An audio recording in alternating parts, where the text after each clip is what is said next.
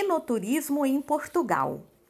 Desde há séculos que há uma forte tradição vinícola em Portugal, berço da primeira região demarcada do mundo.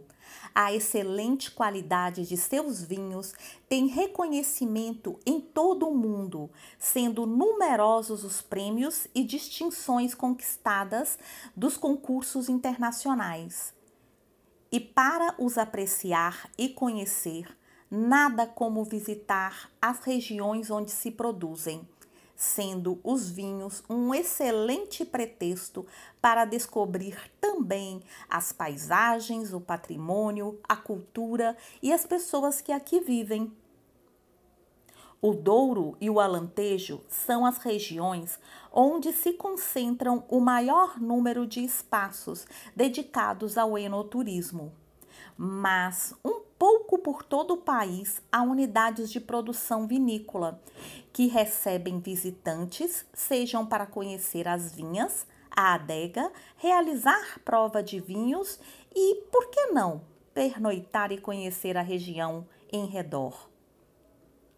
É na região do Alto Douro vinhanteiro, criado em 1756, que se produz o vinho do Porto, muito dele dedicado à exportação.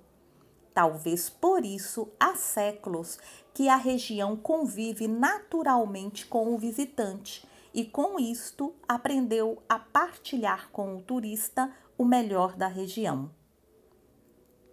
Desde logo, a soberba paisagem do Vale do Douro, onde o homem construiu socalcos para plantar vinhas nas encostas de uma região de solos agrestes. Deu lugar a uma paisagem classificada pela Unesco como Patrimônio Mundial, povoada de quintas tradicionais ligadas ao vinho com possível entrada pelo porto, onde ficam as caves do vinho do porto, uma boa maneira de descobrir a região é a bordo de um navio.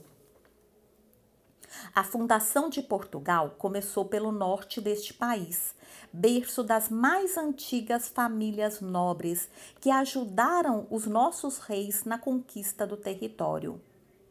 Por esse, por esse motivo, no norte de Portugal, onde se produzem os vinhos verdes, encontramos inúmeros solares e casas senhoriais que, junto com os brasões, ostentam a mais aristocrática hospitalidade. Podemos instalar-nos em casas e quintas, onde nos esperam provas de vinhos e outras experiências, como a visita a outros elementos de seu patrimônio.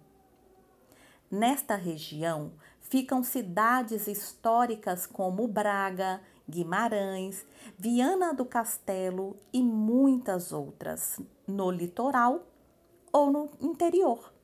Alguma delas à beira de rios que se acrescentam frescura e fascínio. Na região centro, encontramos cidades patrimoniais como Viseu, Coimbra, recentemente inclusa na lista de patrimônio mundial.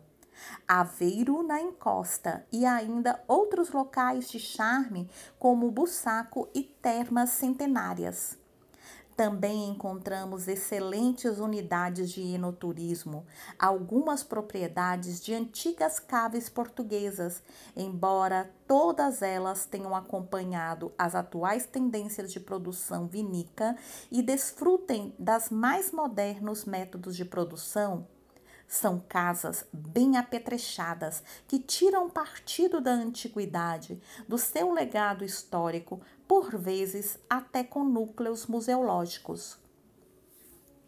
O Alentejo é uma região fértil em unidades de enoturismo.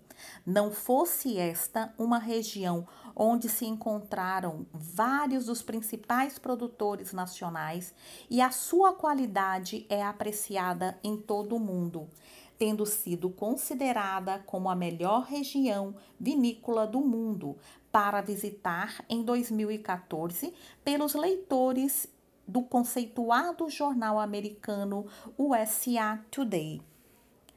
A vinha discorre ao longo de extensas planícies e acompanha olivais e a floresta do Montado. É nesta paisagem de vastos horizontes que se inserem quintas e herdades, produtoras de vinho com créditos firmados também na hospitalidade e na gastronomia. No centro, em Évora, outra cidade do patrimônio mundial, que nos deixam encantados pela beleza, placidez do seu casco histórico. Também nessas herdades podemos participar nas vindimas e observar as diferentes etapas da elaboração de um vinho. Também destaque especial merece Ruegos de Monzaras, que em 2015 foi a cidade europeia do vinho e propõe muitas iniciativas a não perder como observações astronômicas com provas de vinho, colheita de uvas para a criação de um vinho comemorativo, provas temáticas e jantares enogastronômicos. Em suma, existe em Portugal uma oferta muito qualificada de enoturismo frequentemente associado ao turismo rural e a hotéis de charme em localizações privilegiadas.